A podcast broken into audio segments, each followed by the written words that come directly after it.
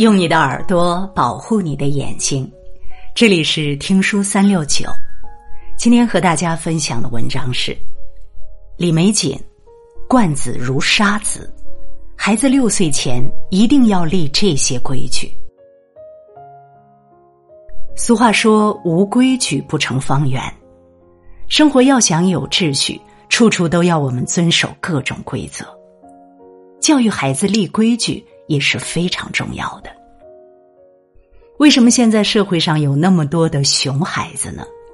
就是因为家长没有在立规矩的年龄给他们正确的示范。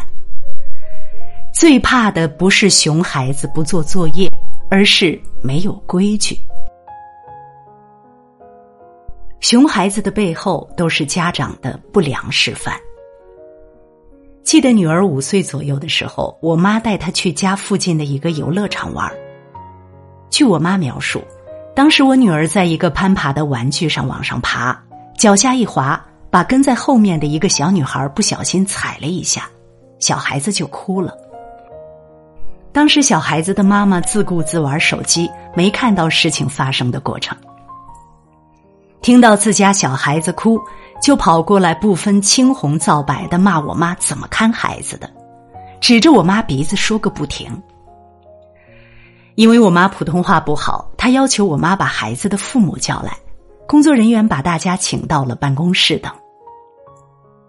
我跟先生也最快的赶到，女子看到我们来了，更加气势汹汹、骂骂咧咧的。我跟先生也再三道歉了，也说了如果需要去医院，我们可以配合。孩子早就没事也不哭了，但那个妈妈却扬言要踢还到我女儿脸上，才肯解气。后来只好答应游乐场给他们免费玩一个月，才不欢而散。其实这种小摩擦在孩子身上很常见，但是因为大人的参与激化矛盾，反而会给孩子很不好的示范。张明曾在《熊孩子背后有个熊大人》里这样说。好习惯不见得会传代，但坏毛病一定会遗传。熊孩子之所以熊，恰是因为有熊大人在前面做榜样。不会过公共生活是我们的老毛病，这个毛病需要教育，需要改。从小就得把这个道理灌输给孩子，用合适的行为模式影响他们。爱孩子不是事事为他出头，事事让孩子当赢家，给孩子建立是非对错的观念，适当的立规矩才是真爱。你不管教孩子，社会会替你管。知乎上有个问题：如何反击熊孩子？我们来看看高赞作者的故事。有一次去带爸妈去电影院看电影。结果看到快一半的时候，一个熊孩子拿着手里的激光笔一直往屏幕上照，他妈妈全程没反应，就一直抱着孩子也不制止。谁家孩子管管啊？有人有了怨言，可是没人出声。激光灯关了没两秒，孩子又照。有人怒了：“孤儿吗？没人管，我替你管了啊！”后面的谩骂持续了一会儿。一瓶矿泉水飞过来，砸到熊孩子身上，熊孩子当时就一嗓子嚎起来了，妈妈也吓了一跳，一边摸孩子头，一边骂后面的人。后面都是一群半大小子，又关着灯，黑乎乎的，忽然就是一盒爆米花洒过来，洒了熊孩子和他妈一身，旁边的人也遭到了一点波及，赶紧远离战场，挪到旁边。他妈直接站起来骂，也顾不得孩子了。结果后面一堆乱七八糟的东西都往母子俩那儿扔，母子俩最终拿着东西骂骂咧咧的走掉了。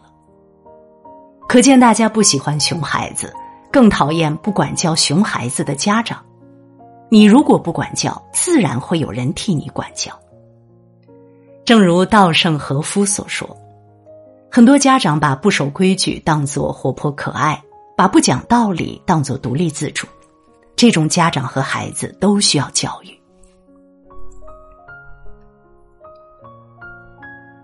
有规矩的孩子赢得尊重。爸爸去哪儿五中脾气很差的陈小春，对孩子的教育方式值得每一位父母学习。虽然陈小春给外人的印象一直是冷酷脾气暴，但对 Jasper 的教育却是真的不差。有一期节目中，嗯哼给了 Jasper 一个小蛋糕，不过 Jasper 并没有吃。一旁的杜江说：“没事，你吃吧，我们不说你。你等你爸爸回来的时候，把嘴擦干净就好了。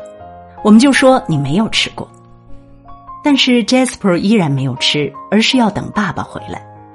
后来陈小春回来了，Jasper 一脸期待的问他可不可以吃蛋糕，陈小春还是坚定的摇了摇头。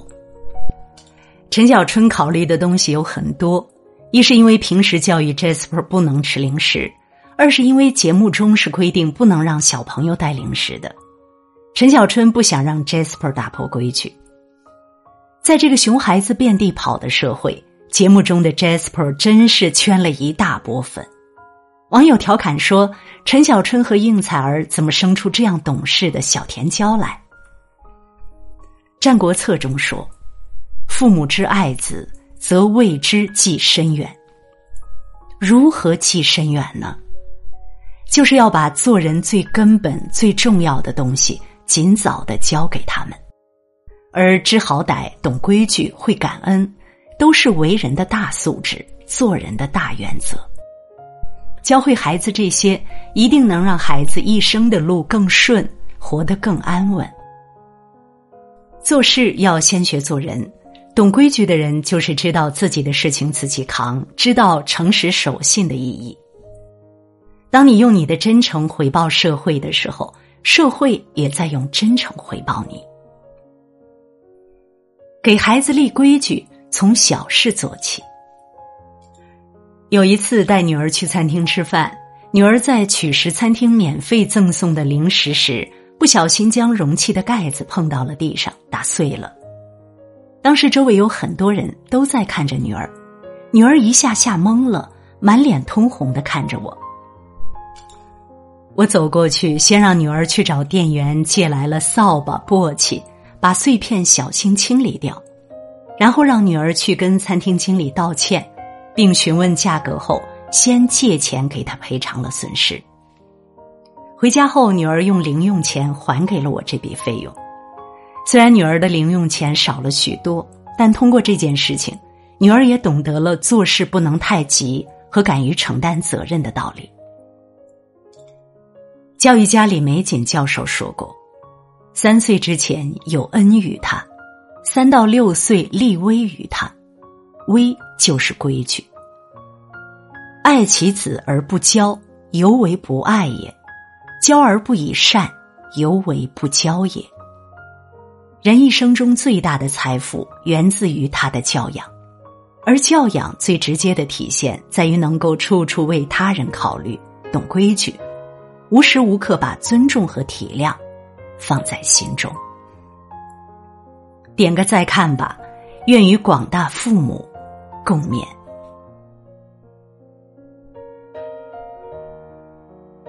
如果你喜欢听书，喜欢听书三六九，欢迎关注并转发，让我们相约听书三六九，用听书点亮你的人生。